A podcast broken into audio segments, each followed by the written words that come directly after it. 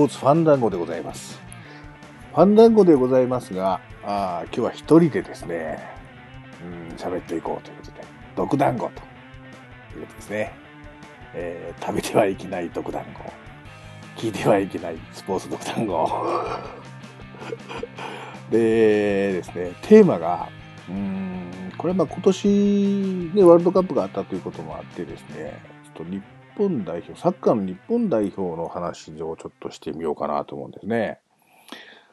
えー、お前サッカーの話するのかよと。思いでしょうけど。実は私、あの、まあ、今年、ワールドカップは去年、去年前回の南アフリカ大会は、あ見たんですよ。見たんですよ。見た、まあ見たって言っても日本代表の話がほとんどかな。まあもちろんまあ決勝とか準決勝とかそういうところを決勝トーナメント見ましたけれども、そんなにがっつり見た感じじゃなかった。ただ今回のブラジルワールドカップに関しては、やはりかなり興味があったという部分もあって、まあ日本以外の試合もたくさん見させていただきましたし、えー、で、まあ、その日本代表だけじゃなく、サッカーに関して言うと、今年僕は J リーグをで、えー、開幕から、まあ、ファンダンゴの方でも、J リーグ開幕特集というのをやらせていただいた上でですよ、よし、このシーズンはちょっと見てみようと。で見て、見て、まあ、どう思うのか、面白いなと思ってそのまま見続けることになるのか、やっぱりサッカーはもう一つ僕には合わないなという形になるのかと。いうふうに思ってましたけれども、まあ、シーズン見てみようって全試合見るわけじゃなくて、僕の地元は神戸ですので、今ね、えー、ビッセル神戸を、こうまあ、開幕からずっと、ほとんど、今シーズンの試合は見てるんです。まあ、ワールドカップの中断も含めてですけども、で、ホームにももう、もう何試合行ったかなえー、まあ、ノエスタ、ノエビアスタジアムっていうとこがホームの会場。まあ、あの、ユニバーシアード記念公園っていうところでもやるんですけど、運動公園か。ホットモット球場の横にあるんですけどね。うん、そこの試合も見に行って、結構もう十数試合、えー、見に行ってですね、えー、非常に面白いんですよ。じゃあなんで今まで見なかったのってところの話ですけど。あの、正直、あの僕サッカーにやっぱり偏見があったんですね。まあこれ今日振り返るところの話で、えー、出てきますけど、僕たちが子供の頃のサッカーっていうと、まあ、つまらなくてですね、怒られるかな、こんなこと言ったら あ。つまらなくて、えー、でね、もうイメージ的にね、サッカーもチャラいと。J リーグの開拓の時も含めてですよ。なんかチャラくせえなとか、あるいはもう痛くも大して痛くもないのに痛い痛い痛い痛いって転がってというようなね、なんかこう、ネガティブなイメージでしかあなくてで、しかもまあファールとかなんとか反則が多いと。ね。ファールって言ったら反則でしょ野球で言ったら守備妨害とか、走塁妨害とか そういうのを乱発する試合なんて見たくないんだよと いうようなね、えー、イメージであったわけですよ。ただやっぱり見てみるとやっぱりそういう部分が少しずつ崩れてきてですよ。いや、そんなことないなと。まあそういう部分もあるんですけど、実際には。あるんですけれども、まあ、サッカーっていうのはやっぱり、あの、見てる人の心を熱くするというのは、すごくわかるというのが、まあ、もちろん J リーグももちろんそうですし、えー、ワールドカップ、ね、ブラジル大会を通して見た中でも、やはりそういう部分があった。で、当然、うん、日本代表チームに大きな僕は個人的な期待をですね、持って、えー、見ていったわけですね。まあ、ところが、まあ、ご存知のように、えー、予選リーグ敗退ですね、えー、撃沈されましてですね、まあ、大きな期待の裏腹は、まあ、それでいい結果が出れば大きな喜びになるんですが、えー、それが伴わない場合には大きな落胆になると。そちらの方を今回味わったわけですよね。うん。私はですよ。でその中で、その、じゃあ日本のサッカーって何が足らんのやろかと。他の国にた比べてね。どうして勝てないんだろうと。あんなにいい選手がたくさんいるのにと。いうとこ。あるいは、うん、まあ、その、まあ、サッカー自身のこともしっかりですが、うん、サッカーを見ている日本代表、まあ、見てない人はまあ見てないでいいんですけど、見てる人の、その、うん、意識的なもののズレっていうのかな。日本代表に対する考え方が様々あって、特にそのサッカーをずっと見ていってる方々と、まあ、僕みたいな初心者的なものが見てるものの熱量の違いであったりとか、いうことがちょっと理解できなかったっていう部分があって、まあ、少しずつ僕の中では、なるほどそういうことかという部分がですね、うん、見えてきたという中で、じゃあ、うん、日本のサッカーってどういう歩みをしてきてたんだろう僕は知らないのでね、まあ、もちろんそのドーハの悲劇とかね、今日そこまで行きますけど、あるいは、ジョゴールバルの歓喜とかね、うんあと、日韓ワールドカップ。日韓ワールドカップも僕見てないですからね。わざわざ見ないようにしてましたからね。えー、そこに乗っかることを嫌いましたんで、今となっては悔やんでおるわけですよ。ね。えー、いうことをね、うん、もう少しこう、うん、見直した中で、サッカーがどんな風に歩んできて、で、この、今年のそのワールドカップ、ブラジル大会の日本代表の敗戦というものをどういうふうに捉えていけばいいのかなというのを自分なりの答えが、まあ、出るか出ないかわからないけどちょっと振り返ってみようと思ったんですね。まあ、そこまでサッカーに興味が湧いてるってことです。なかなか話しましたけど えー、海外サッカーも見てますからね、僕ね、ブンデスリーガなんか特にね。ブンデスリーガだけしか見てないって言えばそれまでですけどね。たまたま夜中にね、そのワールドカップが終わった後ですよ。えー、香川真司がドルトムントに復帰したっていう第3節になるのかな？あれ、あれ見たんですよ。そしたら香川がね、生き生きとやるわけですね、サッカーを。そしてプレー一つ一つもね、非常に素晴らしいんですね。日本代表で、そんな感じやったっけな？みたいなね いうのを踏まえて、こう、いろんな、こう、えー、どうでしょうね。うん、疑問がふつふつと湧き起こった中で、まあ、先ほど言ったように日本のサッカーっていうのはどういうふうに歩んできたのかなっていうのをね、まあ、ずっと振り返っていたんです。で、ある程度、まあ、答え出るか出ないか分かんないけど、やってみた、振り返ってみたところ、まあ、少し、なんとなくの、サッカー初心者の僕にとってですけども、ちょっとこう感じたことがあったので、まあ、これちょっと全部やっちゃうとね、もうすごい時間になるので、えー、3回ぐらいに分けてね、振り返っていきながらやっていこうと。勝手にやっとけよってとこの話ですけども、まああの、そういうね、興味がない方に聞いてもらえるようなお話の仕方ができる僕のスキルも高めていきたいという狙いもあるわけですよ。ね、それにお付き合いいただける方がいらっしゃれば、それそれに越したことはないと。で、面白くないよと。もうやめてくれというところの話だったらもうやめてみようかなと思ってますけれどもね。えー、いうことで、うん、ちょっと振り返っていこうということですね。じゃあ行きましょうかね。えー、で、どっから振り返ったらいいのかっていうところの話なんですけど、僕の場合は1960年前後から振り返っていったので、そこからの話をしていこうと思います。で、1960年ぐらいっていうと、まあ、僕70年生まれなんですけど、実はですね、まあ、生まれてないわけですね。60年代のサッカーでどうだったかっていうと、まあ、基本的に日本の国内ではマイナースポーツと言われるような。例えばその、1960年には国立競技場で、えー、国際親善試合っていうのはもちろんやってたんですけど、まあ、そこに今みたいに日本代表を応援しようというようなまあ、サポーター、まあ、昔サポーターって言葉なかったでしょうね、応援団、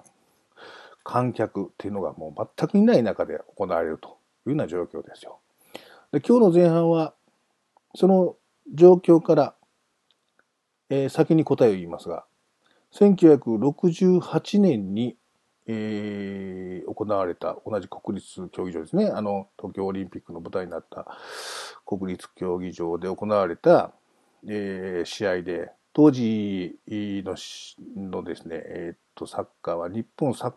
カーリーグだったかな。えー、でですね、行われた試合、これ国内のそのチーム同士、実業団のチーム同士がやった試合ですけども、えー、三菱対ヤンマーっていうのがあってですね、ここには観客が4万人詰め込んだ、4万人集めたと。8年間で観客が4万人集まるんですよ。ね。で、この8年に何があったかっていうところをちょっと前半で振り返っていこうかというふうに思ってます。先ほど言いましたように1960年ぐらい。まあもっと言うと1958年のところから行こうと思いますけど、アジア競技会っていうのがあったんですね。で、当時じゃあ対戦相手どこかっていうとフィリピンなんですけども、フィリピンっていうのは当時アジアで最も弱いと言われてたチームに対してですね、まあ、結果先に言っちゃいますと0対1で負けるんですね。えー、で当時のサッカーっていうのは日本のサッカーっていうのはあのもう味方にパスをするだけ。ボールを相手に取られないようにパスをするというサッカー。これ、勝てないわね。笑っちゃいかんけど、今となってはですけど、相手にボール取れるんじゃないよと、パスしていけ味方にと、いうことですよね。で、当時のね、この試合の実況のアナウンスっていうのが残ってて、ちょっと僕聞いたんですけど、あの、アナウンサーがね、もうとうとう言っちゃうんですね。ああ、もうちょっと攻撃に、こう、姿勢を見せてほしいですね、なんてちょっと半笑いで言うんですね。そしたらね、解説の人もね、いや、もっとね、果敢に攻めていただきたいですね、っていうのをね、しきりに言ってるっていう音声が残っているんですけどね、ちょっと聞いてちょっと笑っちゃいましたけど、いうことで、まあ1点もとりあえず相手に1点入れられて、まあ守るのは守ったんでしょうけど、まあ1点取られて0対1で負けると。で、当時の選手でね、八重樫茂雄さんっていう方がいらっしゃるんです。これあの、後の兵庫あ、日本代表のキャプテンになる方なんですけど、その試合に出出ておられて、当時のサッカーの教えっていうのはもう味方へつなげっていう教えだったんだ。もうそれしかないんだと。相手にボールを取られずに味方へつないでいけと。つないでつないで前ちょっと進んでいってゴールを狙っていけということだと思いますけど、味方へつなげと。だから相手のディフェンスがこうちょっとこう、中央をぐっと固めるようなディフェンスをすると、もうその、それを崩す方策っていうのはもう全然なくて、もうどうしようもないから、とりあえずパスを回してるっていう状況が、あ45分、45分の90分続いていったということなんですよね。まあ、そういう屈辱的な敗戦を受けた頃ですよ。ここで天気がまず一つ来るわけですね。えー、そんな中東京オリンピックの開催が決まるわけですよ。うん。ね、東京オリンピックが開催になるよと。ここで危機感を募らせたのはサッカー協会です。当時もサッカーはオリンピックの競技ですから、サッカーがあると。しかも日本でやるんだと。この一番、アジアで一番弱いと言われたフィリピンにこの調子でオリンピックやってしまったら恥をかくじゃないかと。いうことで、サッカー協会は苦肉の策として決断をするんですね。外国人監督を、あるいはコーチを、ちょっと招聘しようじゃないかと。いうことでね。で、じゃあどうしようかって言った時に、ちょうどその時、まあ、これも縁でしょうな。えー、成田十次郎さんという方がいらっしゃいまして、この方はどういう方かっていうと、えー、日本代表候補にまでなった選手ではあるんですが、日本代表にはなってない。ただまあ経験者ということで、でこの方がたまたまこのタイミングでドイツに留学が決まってたと。当時の西ドイツですよね、ドイツっていうのはね。西ドイツに留学、サッカー留学じゃないですよ。普通の勉強の留学っていうことで、えー、決まってたということがあって、ちょっとじゃあ成田君とサッカー協会の方から、あせっかくね、あそのサッカーの強い国に行くんだから、あちょっとコーチ探してきてくれよということで依頼を受けるわけですね。で、えーと、その依頼もね、非常に細かくてですね、サッカー協会が手紙をこう書いてるんですけどね。えー、例えば、給与は月20万円。えー、日本では独身者が5万円で生活するということを思って交渉してくれとか、えー、自ら模範を示せる人にしてくれということとか、若くて元気なこととか、人柄も見てくれとかですね。まあ、細かい項目をずらーっと並べて、こういう人を探してくれって言って手渡すわけですね。で、成田さんはそのままドイツへ留学される。留学されてまず、成田さんは行ったのが西ドイツのサッカー協会。ね。えー、日本のサッカー協会から正式な依頼をそこで伝えてですね、紹介してくださいと、言い方がいたらというところでお願いに行くわけですよね。えー、で、しばらくするとある日ですよ。その成田さんの、まあ、彼は学生寮に住んでらっしゃったみたいですけどね、留学先のね。えー、ドアをコンコンとノックすると。で、ドアを開くと、まあ、背の低い、額の剥げ上がった、でも、目がランランと輝いている男の人が西ドイツサッカー協会の推薦で来ましたと言って立ってたというですね。この人が運命の出会いですよ。その男の人の名前がデットマール・クラマー。ね、デットマール・クラマーさん。えー、後に日本サッカーの父と言われる方ですね。うん。この方がすごい人でですよ。まあこれは後にということになるんですが、バイエルン・ミュンヘンを率いて、欧州チャンピオンズカップを2回制してみたりとか、あベッケンバウアーをね、えー、見出したというのも彼なんですよね。で、ベッケンバウアーって言って僕はベッケンバウアー知らないですけどね。ベッケンバウアーって言ってる子は知ってましたけどね。うん、ベッケンバウアーというすごいドイツの選手を見出したのも彼だということですよ。うん。で、成田さんはまあ紹介で来られたのでね、まあ調べるわけですね。この人のことどうだろうね、と。で、まあ、まあ話してみると物静かな性格だし、まあいろんな動作圧力っていうのもあるし、うん、いうのがあって、で、その人はもうすでに、クラマーさんはサッカーの解説書っていうのをもう書いて出してた。ドイツの中でね。でそれをちょっと見て、成田さんはですね、驚いたわけです。えー、サッカーの解説書ですからテクニックのこともたくさん書いてあるんですけれども、その中に哲学的なこととか、あるいはもう精神論のところまで、えー、いろんな局面、あるいはテクニックのことについても全部書いてあったと。で、まあもちろん先ほど言ったように、その性格的なこととか、まあ洞察力、人柄も含めてですけども、成田さんは確信するわけですね。クラマーさんなら日本を強くしてくれるんじゃないかということで、日本サッカー協会の方に紹介をしたと。最初にその玄関に来た時の彼の姿っていうのはもうファーストインプレッションすごいインパクトがあったということをおっしゃってますけどね。で、えー、まあ、紹介をしまして、その2ヶ月後にサッカー協会がですね、海外遠征、これはもう戦後初めての海外遠征というのを断行します。えー、ソ連欧州遠征という遠征なんですけど、これはまあサッカーの強い国で、50日間の遠征をしようと。で、日本サッカーの強化を図ろうというような目的にするんですね。50日間ですから2ヶ月弱ですよね。えー、いうことで、2ヶ月後に出てきます。最初に行ったのは、その西ドイツですね。西ドイツのスポーツ学校というところで行きます。このスポーツ学校は、当時の西ドイツサッカー協会が運営する施設であって、そこでまあ初めて練習をするということになるんですね。当時の選手の日記にそのことが書いてあって、もう一番驚いたのは、そのグラウンドが芝生であったということ。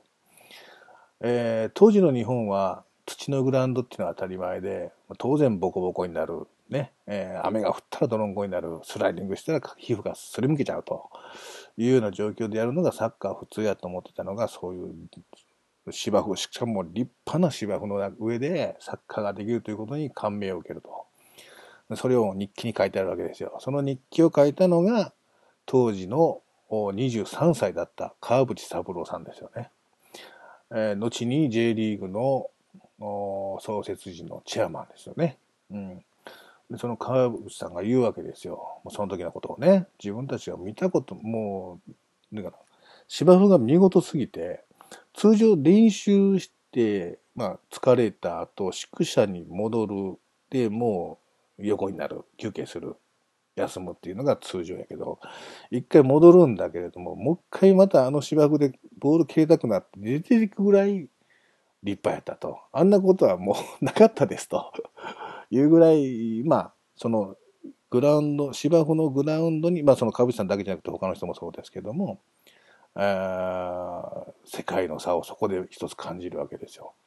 でそのグラウンドで、えー、さあ、先ほど話が出ました、レッドマール・クラマーさんと初対面を果たすわけですね。練習が始まるよ、と。川淵さん言ってます。自分たちが見たことも聞いたこともないようなテクニックとか戦術を教えてくれるんじゃないかと。ね、もう自分自身も他のみんなも期待していったと。そしたら、練習が始まると、いきなりインサイドキックの練習。はい、二人一組になりなさいって10メートルぐらい間隔で、はい、それでもうインサイドキックの練習をしなさいと。やらされると。こんなことできるよっつってやりだしたら、5回と続かなかったっていうんですよね。当時の日本代表のボールコントロールなんていうのは、もう今考えると恐ろしく下手くそだったって本人言ってます。もう相当ショックで基本の気ができないということに愕然とするわけですね。えー、で、先ほどちょっと話してます、キャプテンになって八重樫さんですね、うん、がよく言って、あの、言ってるのは、クラマーさんは必ず練習中に、とにかくドイツ語でゲナウっていうらしいですね。正確に、正確に判断し、正確にボールを止めて、正確にパスをする。それしか言わなかったと。ずっと、だからもう日本人のその代表の選手はそのゲナウっていう言葉をずっと聞いてたと。それを覚えちゃったよ、すぐにと。いうことをおっしゃってます。で、クラマーの持論としてはこういうことだっていうんですね。サッカーはとにかく正確な基礎がものを言うんですよと。フォワードがコンスタントに点を取るためには全員が正確な基礎を持っていないとダメなんだと。だからまず基礎にこだわり、世界で競争できる基礎のレベルまで持ち上げたかったんだということをおっしゃってるんですね。それでじゃあ勝てるのかっていう部分はあるけども、基本的にそれができてなかったら話にならんということでしょうな。当時の日本代表はそういうレベルだったんだということでしょう。で、えー、そういう練習をしていった中で、1960年同じ年ですね、もう10月29日にレッドマール・クラマーさんは来日します。ここで初めて正式に日本代表の特別コーチに就任するわけですね。うん。えー、とですね、まあ、クラマーさんは、まあ、選手と一緒に過ごさないと選手のことはわからないということで、えー、協会が用意したホテルを断って、選手たちが寝泊まりする和風旅館に寝泊まりすることにしましたと。で、この当時の和風旅館ですから、本当に和風やったと思うんですよ。風呂、トイレも含めて、で、食事みんなでしてるとこ見ても、ぎこちなく箸を持ちながらご飯食べてる写真なんかもありますけれどもね。とにかくその選手と一緒に過ごしながら選手のことを知ろうとしたと。うん、一方選手はっていうと初対面で先ほど言ったようにプライドをもうズタズタに傷つけられたんですけどもだけどもそうは言ってもその練習中あるいは日本に来てからもそうですけどもクラマーはその日本代表選手以上に正確なプレーを実践してみせたっていうんですよ。パスにしてもトラップにしても全てですね。で、そのクラマーがやってるそのプレーに対して選手たちは引き込まれていくわけですね。あ、すごいと。あんな風にしないといかんのやと。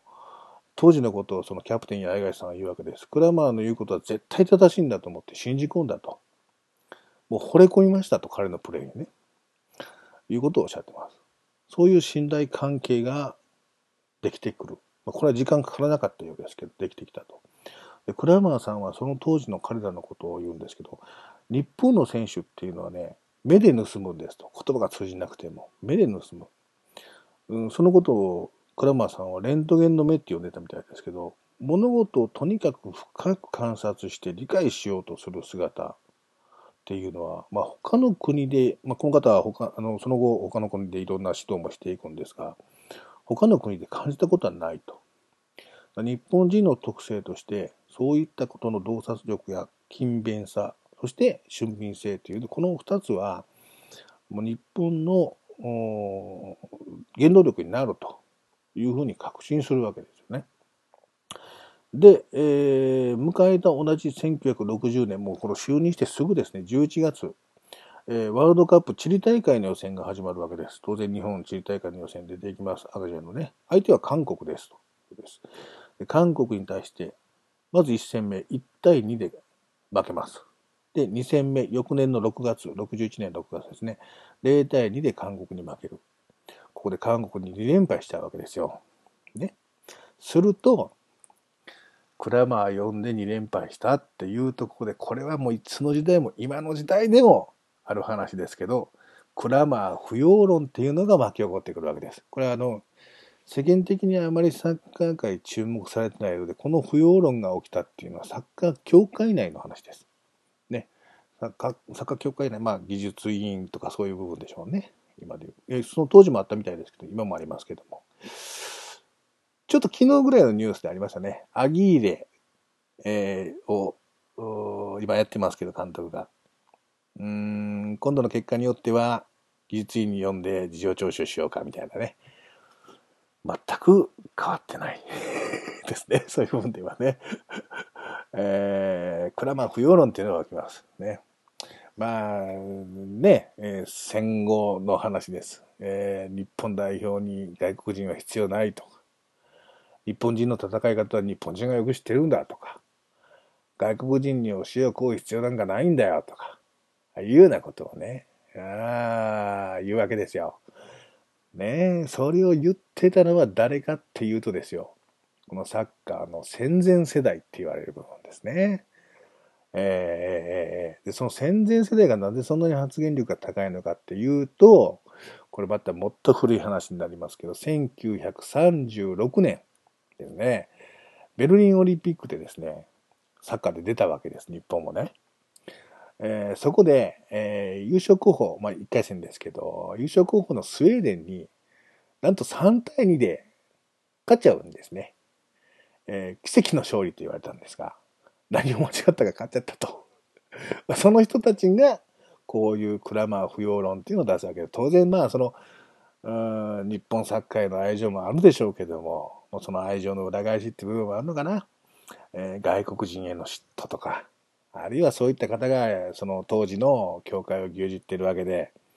えー、コーチをしようとしてた人もいるだろうし、その人たちの、まあ、立憲というかね、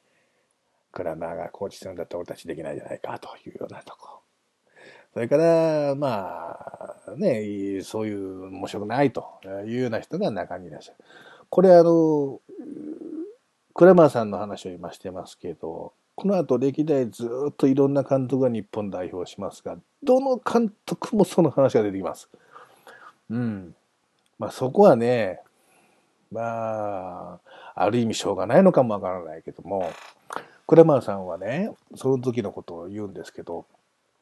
まあ人柄とかそんなものでね、納得させられるとは思ってなかったよ、と。まあ、結果が全てなんですと、こういうことは。だ実績で納得させないともどうしようもありませんでしたって言うんですが、当時、そのクラマーさんに、まあ、まあ、コーチであり、兼任で通訳もされた方がいらっしゃいます。その方がね、岡野俊一郎さんっていう方ですね。岡野俊一郎さんは皆さん、まあ、名前聞いてわからなくても顔を見たら、あ、あの人かってわかるんじゃないですかね。この人、どううでしょうね。もう、あの、異名があって、もう日本スポーツ界の重鎮なんて言われている方ですね。あの、まあ、興味のある方は調べてもらうと面白いんですけど、JOC、日本のオリンピック協会の委員をされてたりとかですね、あの、そうですね、エピソード1個紹介すると、その通訳してたぐらいなんで、結構世界にいろんなコネクションをこの方持ってるんですね。で、あの、例えば85年にユニバーシアード神戸大会っていうのがあったんです。先ほどちょっと話しました。ピステルがたまに使うユニバーシアード会場はそのメイン会場だったんですけども、そのユニバーシアード神戸大会85年のね、時に、まあ、ユニバーシアードって大学の、まあ、スポーツの祭典ですよね。で、そのユニバーシアード大会にサッカーっていうのは、その、競技の中に入ってなかったんですね。ところが、まあ、岡野さんはこれ入れたいと。特にまあ神戸っていうか日本でやるユニバーシアードだからということで正式競技にどうしてもしたいんだということで友達にホルスト・ダスラーっていう人がいるんです。その人に相談するんです。このホルスト・ダスラーってどういう人かっていうと、アディダスの創始者の息子なんですよね。これが友達やったらしいんですよ。で、その友達に、いやー、今度ね、神戸で、日本で、ユニバーシアであるんだけど、サッカーをね、正式競技にしたいんだけどね、と、助けてくれよって言うわけですよ。するとそのホルスト・ダスラーってそのアディダスの創始者の息子ですから、これもまた人脈がすごいわけですよ。そしたらすぐに、ああ、分かった、岡野と。いうことで、えー、ニューヨークにいた、これまたまあ、岡野との共通の友人でもあるんですけども、国際大学スポーツ連盟の会長に電話するわけですね。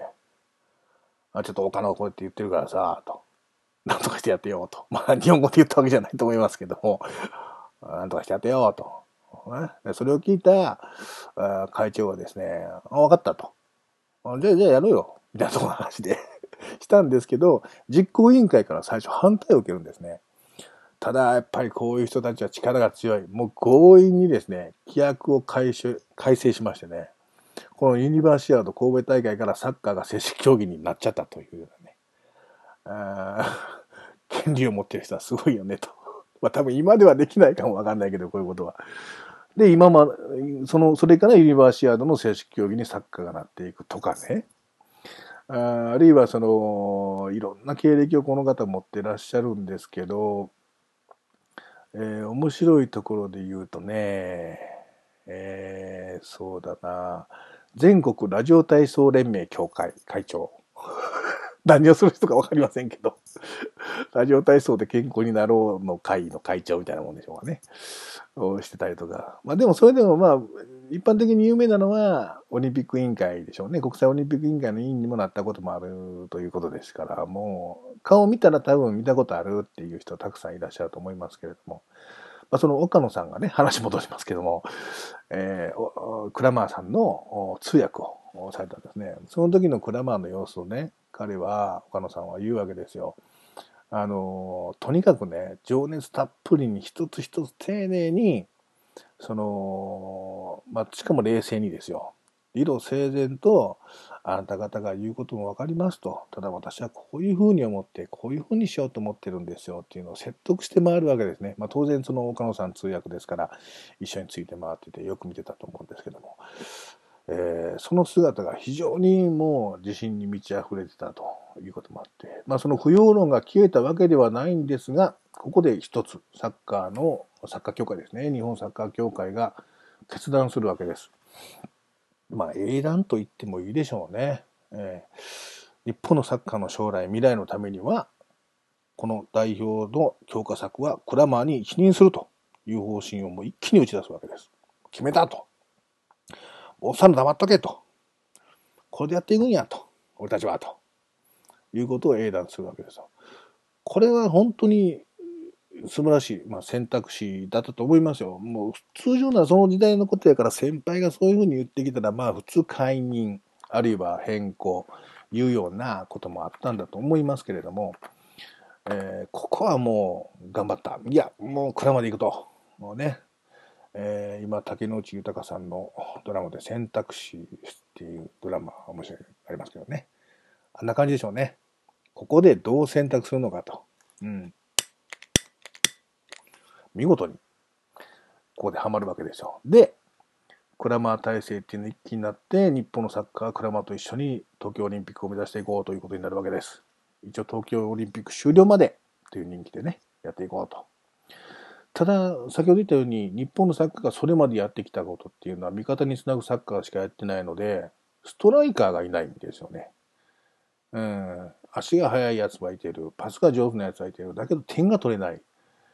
どうでしょう。昨今言われる日本サッカー、決定力がうんどん、あまり変わってないのかな、なんてね。えー、で、トライカーを探したいっていうのはあったんですけど、当時そのクラマー体制になってすぐにクラマーさんは全国に若手の講習会、まあクラマーのサッカーを広めたいということもあって、若手の講習会っていうのを開いていくと。いうことをするんですけども、えー、その時京都で開かれた若手の講習会でクラマーは一人のフォワードに目が行くわけです。ねえー、まあ当時その行った時にフォワードがいるからちょっと見てよなんてこと言われて、まあ見てたんですけどね。見事に2ゴールを決める活躍。もうこの選手は絶対に手放しちゃいかんとクラマーは直感したらしいんですね。それが当時19歳の鎌本国重さん。ねえー、もう、この選手をなんとか、もうそのまま日本代表に連れて帰ったらしいです。連れて帰って、こいつが入れば、このチーム、日本代表のチームの攻撃力は飛躍的に上がると。クラマーも思ったし、えー、選手たちも同じように思ったということなんですね。で、クラマーはどうしたかっていうと、まあ、川本一人置いてもしょうがないので、杉山隆一という、当時左のウィングをやってた彼とペアを組ませるんですね。杉山隆一さん。この人は左の快速ウィングなんて言われてる、ウィングですね。えー、100メートル11秒で走ったって言いますけど、快速ウィング。何を隠そう私実はサッカーをやったことがありまして、小学校の時に小体連ですけどね。小学校の代表としてサッカー選手をしたことがあるんです。当時で快速ウィング、右のウィングだったんです、僕はね。えー、センタリングをね、練習しましたね。センタリングって今言わないですね。クロスって言いますよね。センタリングをね、一生懸命練習するの。ゆういちは。前突破してって、当時足速かったんです、僕ね。快速右ウイングなんでね。えー、いいことやってました。あレベルがちょっと違うので話やめます。で、えー、っとですね、そのクラマーはその杉山と、鎌本っていうラインを作ろうということで、まあ、全体練習終わった後徹底的に2人で練習させます。えー、全体練習後、杉山は200本、毎日200本のセンタリングを上げた。えー、鎌本が杉山に出す、杉山が前に行く、センタリングゴール前に上げる、ゴール前の鎌本がシュートする。これを200本。ずっとする。お前たちの呼吸を合わせていけということでですね。で、杉山、鎌本ラインっていうのを完成させて挑んだのが1964年10月10日、東京オリンピック開幕ですよ。ね。10月10日が体育の日ってなったのはこの開幕に合わせてですね。今違いますもんね。今あの、9月、じゃ10月の第2月曜日だったっけ？ね。が体育の日ですけど、えー、2000年までは10月10日が体育の日。東京オリンピック開会式が行われた日ですね。ハッピーマンデーなんつってね。月曜日にね、祭日になったので、第2月曜日ってなりましたけどね。何がハッピーかよくわからないハッピーマンデーですね。うん。そんなのいらないんですけどね。はい。で、えー、開幕しました。オリンピックはとうとう開幕しました。さあ行くぞということで、10月14日、開会式の4日後ですね。初戦アルゼンチン戦です。いきなりアルゼンチンかよと、いうことですよ。で、駒沢競技場にですね、ここでは1万7000人の観客を集めます。ね、えー、さあ試合してみた。どうなったかっていうことですけど。なんと前半をですね、1対1で折り返すんですね。うん。で、後半18分ですか、アルゼンチンが追加点を入れる。えー、勝負あったかと思ったんですが、ここから日本巻き返します。ね、先ほど言った杉山のクロスから川本へっていう杉山川本ラインで何度かやるんですが、これが全く合わない。えー、映像が残ってますけども、全く合わない。全く合わないんですけど、何度も何度も合わない合わないできて、何度目かに、その合わないまま、あボールがですね、川本の前を通り過ぎて、あるいは後ろやったかな、通り過ぎたボールに対してダイビングヘッドしたのが川淵三郎。ね、これで同点ですよ。うん岡野もびっくりのダイビングヘッド。岡野じゃないな。岡崎？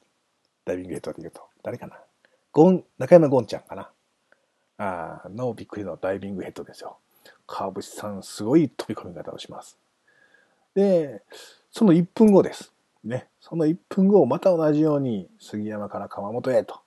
いう形で行くんですけれども、これはあったんですけど、なんと川本なんか当たり損ないのシュートがコロコロコロコロっと転がっていって、入っちゃうんですね。えー、当時のね、実況ね、面白かったのはね、今、ゴールしたらゴールって言いますけどね、えー、当時の実況はね、ゴールインです、ゴールインですって言ってますね。あ、ゴールインって言ってたかもしれんな、昔と思って僕は聞いてましたけど、ゴールインですっていうことで、逆転の大金星ですよ。これでなんとアルゼンチンに勝つんですね。まあ、ただ、あの、鎌本はその時は一人浮かない表情してたらしいです。なもう当たり損ないの点取り屋が点取ったぐらいで喜べるかよ、みたいなね。そういうとこありますよね。鴨本さんとね。えー、いうことで、アルゼンチンに大金星を挙げるんですが、最終的にはその1勝のみであと全敗。1勝3敗で、東京オリンピックのサッカーは日本代表は終了するということなんですね。で、さっきの倉間さんも、もちろんこの東京オリンピックまでという任期が終了するわけです。で、倉間さんは、まあ、終了するときに、鎌本に一つの宿題を出すんですね。ボールが来たらお前は1、2、3で前を向いてると。でもヨーロッパの選手は1、2で前を向いてるよ。南米の選手は、あるいはペレは、もう、もうボール止めたらもう1で前向いてると。お前は1、2で向けるようにしなさいという宿題を与えるわけです。そして、クラマーさんの紹介で鎌本はドイツでサッカー留学へ行くんですね。その後えー、鎌本がそのドイツのサッカー留学で一番身についたっていうのは何かっていうと、その練習とかうんではなくて練習後ですね。西ドイツ、当時の西ドイツには世界のサッカーの、まあ、当時で言うからフィルムですよね。映像がいっぱい保管されてあった。うん。その中で、鎌本はもう漁るように見ていくわけですけれども、自分の目標にする選手を見つけ出そうとするわけです。で、真っ先に取ったフィルムはブラジル・ペレです。見たんですが、こりゃあかんと。これには無理やと。いうことでもうすぐ諦めたって言いますね。で、いろんな国の資料映像、試合の映像ですね、90分間ある試合の映像を見ていく中で一人、これやという人を見つけるわけです。それがポルトガルのオイセビオ。表記的にはエウゼビオっていうところもあります。まあ、ドイツ語、英語読みのところの違いがあるかもしれないですけどね。まあ、オイセビオ、エウゼビオっていう方。異名はですね、ポルトガルの黒豹っていうかっこいい異名があるわけですよ。ねえー、いいですね、ポルトガルの黒豹。神戸のおしゃべりクソ親父とはえらい違いですね。それは僕のことですけどね。えー、ポルトガルの黒表、これ見たときに、これやと思ったと。で、このフィルムですね、VTR じゃなくてフィルムを、もう何回も毎日見たと。そうするとどういうことが起きたかっていうと、その彼が90分間何をしているのか、試合中ですね、ということ、あるいはその、どうやってボールを止めて、そしてどう動いていくのかっていうのを完全に頭の中で理解できたっていうんです。鎌本はね。で、これって、あの、今でこそ、現代の脳科学的なことで最近解明された話で、あの、イメージトレーニングってあるじゃないですか。あの、イメージトレーニングの進化版で、選手が、その、他のプレイヤーの映像、まあ、テレビ映像ですね、中継映像でいいんですけど、を見てるときに、その選手の視点でその映像を見ることができるようになるらしいんですよ。これ多分、経験があるスポーツの中継を見る人だったら感覚的にわかると思うんですけど、例えば僕がサッカーの映像を見てると、あこうやってボール回して、こいつがこう来て、あシュート打って入ったなっていうのあるんですけど、鎌本にしてみれば、その彼の目標にする選手がどんな風に動いて、その人の目線でボールを見、パスを見、相手のゴール、キーパーを見、足を出していったのかということが全部頭の中で理解できていく。これ、あの、イメージトレーニングの相当明確な進化版で今あるんですけど、まあ、当時は知らなかったと思いますけど、図らずもそういう形の効果が出たということで、彼は、川本は帰国後ですね、まあ、先ほど言ったクラマーさんの宿題、1、2で前に向くというような動きがもう完全にできたらしいんです。なので、このストライカーとしての動きっていうのをね、えー、覚えた川本の成長っていうのがすごくて、で、今度だからもう、日本代表帰ってきた後ですね、突破するのは杉山。先ほどね、左ウィング。杉山が突破する。点を取るのは川本。結局、杉山の前には味方は誰も出ずにスペース上げておいて、杉山が突破して、その段階で川本はゴール走で、お前ら二人で点取ってこいというチームの方針っていう明確なね、ものができたわけですよ。で、川本はボール預けたらゴール前に行く。杉山ボール取ったら前行ってあげる。当然まあ練習中うまくいくいかないとかあるから、もうその杉山がボールきちっと出せなかったら川本がお前何しとんやと怒鳴り散らす。ゴール前の川本にボールが行ったら、えー、川本がシュートして外したら、お前はボケかすというような言い合いをもずっとしていきながらやっていく中で、例えば杉山が、あ上がっていくときに、今出せって、うん、言い出した鴨本に対して、お前は自分勝手なこと言うんじゃないと。もうほとんど喧嘩気味に言ってましたって言ってましたけど、こっちはボールコントロールしてんねやって、それが呼吸やっていうことで、その呼吸をお互いのずっと突き見上げていくんですね。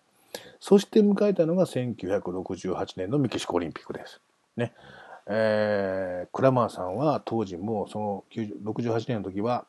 うん、FIFA のコーチということで、いろんな各国を指導して回っている立場であったんですけども、まあ、日本戦には客席でしっかり日本の試合を見ていった。